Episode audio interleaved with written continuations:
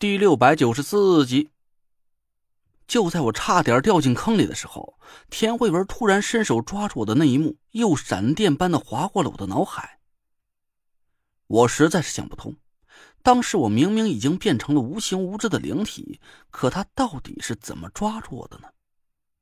最近一段时间，发生在田慧文身上的怪事是越来越多了，在我惊讶之余，对他的警惕和防范也渐渐的提了起来。但不管他到底发生了什么样的变化，至少有一点还算是让我略感欣慰。在我发生了危险的紧要关头，田慧文还是像以前一样毫不犹豫的出手保护着我。一切都发生在电光火石之间，田慧文的举动完全是出于一种内心深处的本能反应，是做不了假的。他依然还是那个万分紧张我的安危的生死爱人。这一点从来就没变过。至于我决定来独闯地下温泉的时候，他没有出声阻拦。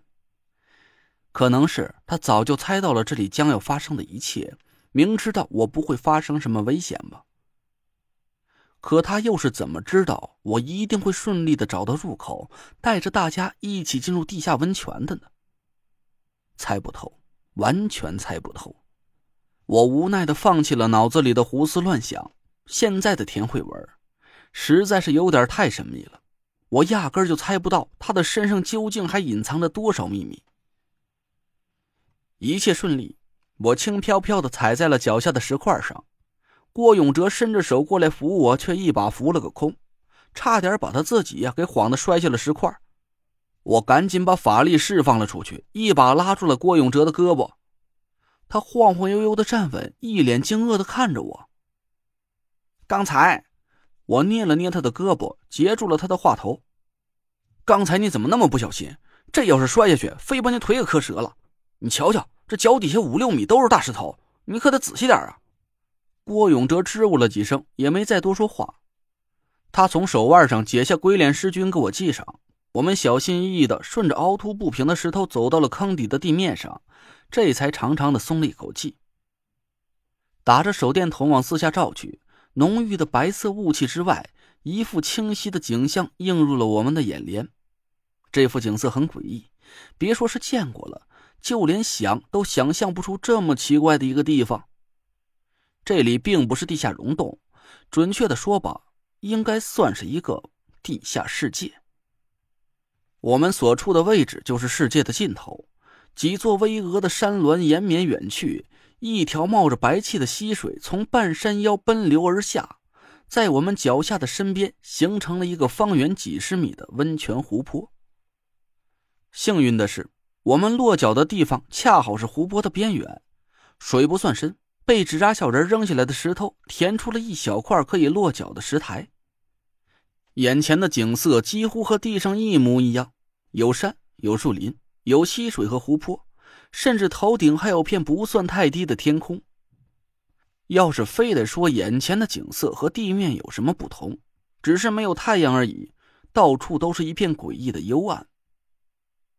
这，这不就是我们头顶那个峡谷吗？唐果儿吃惊的瞪大了眼睛，我们几个人也默默的点了点头。其实大家都认出了这个熟悉的地形，只是这一切太过于突如其来。一阵隐隐的恐惧感完全淹没了我们心中的惊喜和意外。谁都不可能想得到，在脚底的地面之下，竟然会出现一个如此熟悉的场景。就连郭永哲也惊呆了，他张着大嘴，四下看着眼前的一幕，完全傻了眼。不可能，不可能！哥们还从来没听说过地下能有这么全乎的地形，这只有地面或者海洋里才会出现。我说陈子，哥们，这不是在做梦吧？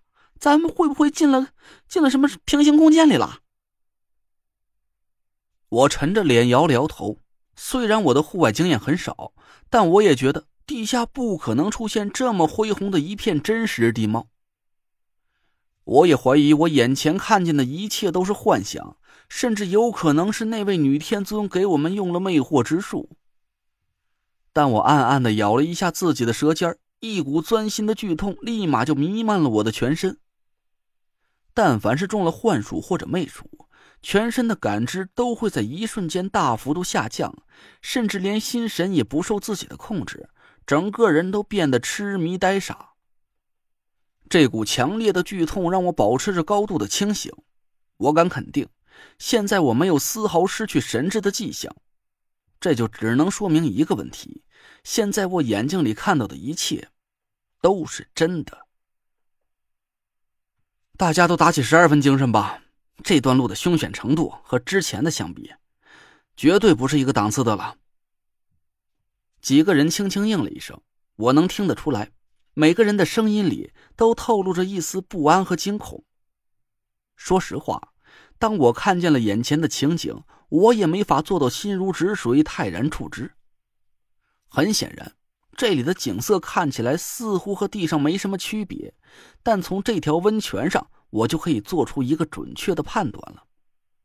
这里和地上的阴阳气息是完全相反的，山为阴，水为阳，天为阴，地为阳。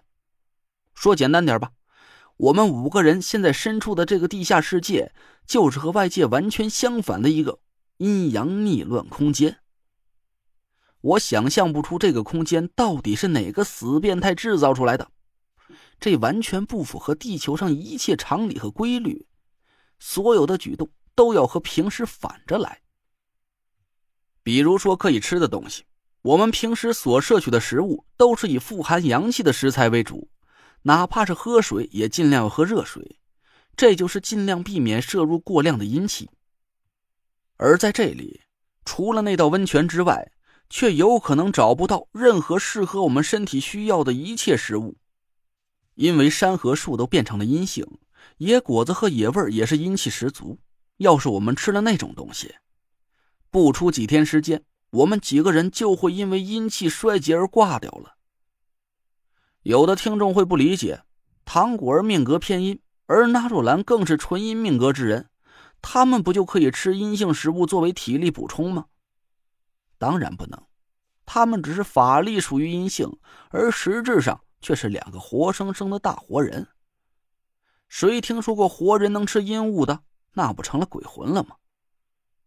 我吹响了小竹哨，纸扎小人纷纷从头顶上跳下来，聚在了我的身边。只是他们的行动都很迟缓，活像是一群七八十岁的老头老太太。掉落在坑底石头上的那个纸扎小人也软塌塌的磨蹭着过来。我心疼的看着眼前的十八个纸扎小人心脏都疼得直哆嗦。